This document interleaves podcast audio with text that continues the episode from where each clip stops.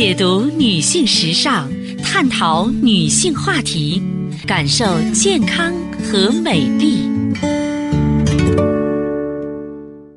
芳华之声，认真倾听。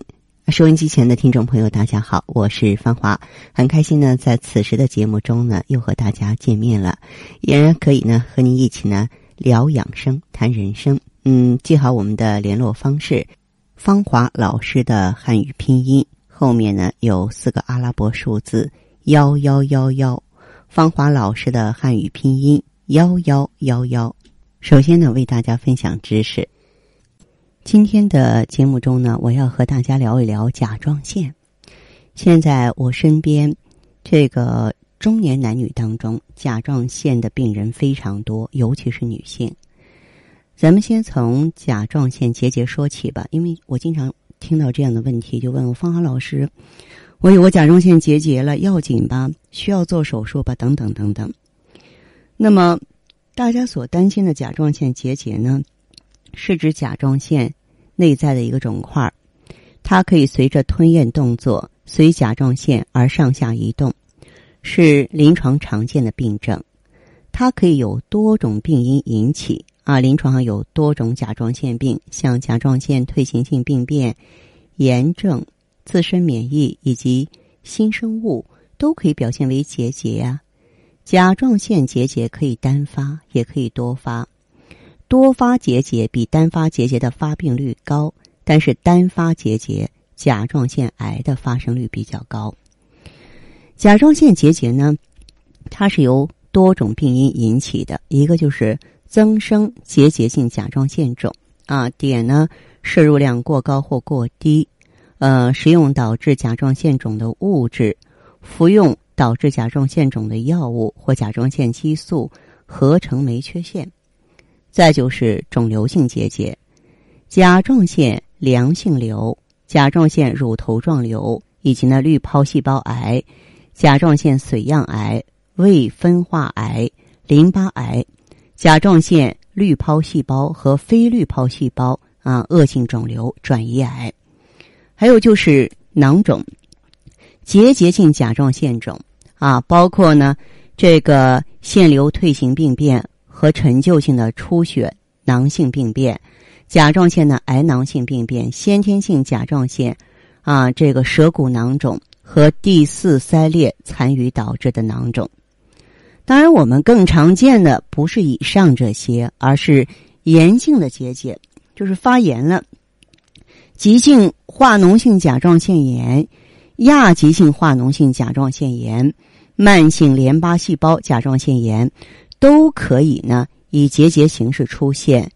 嗯，极少数情况下，甲状腺结节呢是结核或梅毒所导致的。那么临床表现呢？嗯，咱们分个来说一说。一先来说一下这个结节性甲状腺肿吧，这个真的是太常见了。中年女性当中，就是在机体内甲状腺激素相对不足的情况下，垂体分泌的 TSH 增多。甲状腺呢，在这种增多的物质的长期刺激下呢，经过反复或是持续增生，导致甲状腺不均匀性的增大。和结节样病变，结节内呢会有出血、囊变和钙化。结节的大小呢可以有数毫米或数厘米。临床呢主要表现为甲状腺的肿大，触诊的时候可以摸到大小不等的多个结节。结节的质地呢是中等硬度，少数呢我们能够摸到单个结节，但是在做甲状腺手术的时候，经常发现有多个结节。临床症状不多，一般呢仅有啊。颈前不适的感觉，甲状腺功能检查呢大多是正常的。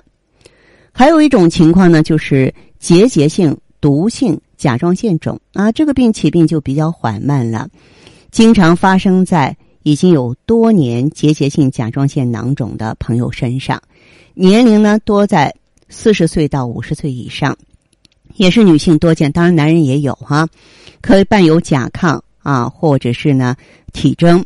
但是甲亢的症状一般比较轻，而且不典型，而且呢，一般不发生浸润性的突眼。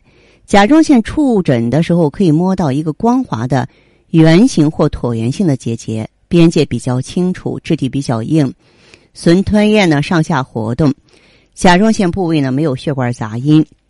甲状腺功能检查呢显示血中甲状腺激素升高，由功能自主性结节引起啊。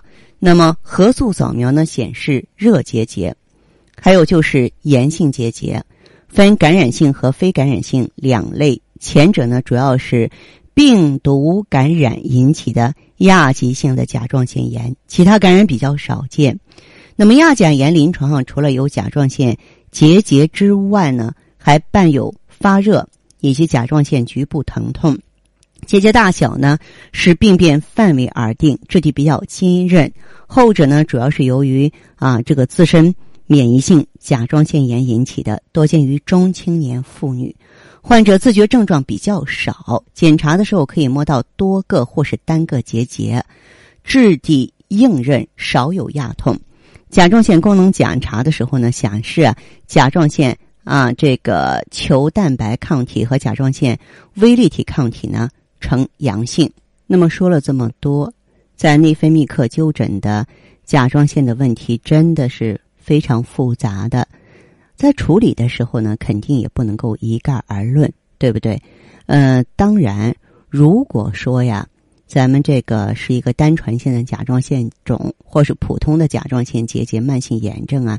大家呢倒是可以选择冬虫夏草，那么冬虫夏草呢本身它就是一流消瘤，而且它可以有助于啊身体各处腺体慢性炎症的消退，所以不管是炎症样的结节还是肿瘤样的结节，都是可以通过呃冬虫夏草来进行控制的。如果你的甲状腺的问题处于活动期，而且甲亢的情况比较明显呢，这在中医里也是属于一个肝阳上亢的表现。这个呢，我们就要适当的配合一下熊胆粉来清除肝热，控制结节，控制甲亢的症状了。好的，听众朋友，节目进行到这儿的时候，所剩时间不多了，感谢关注，下次再见。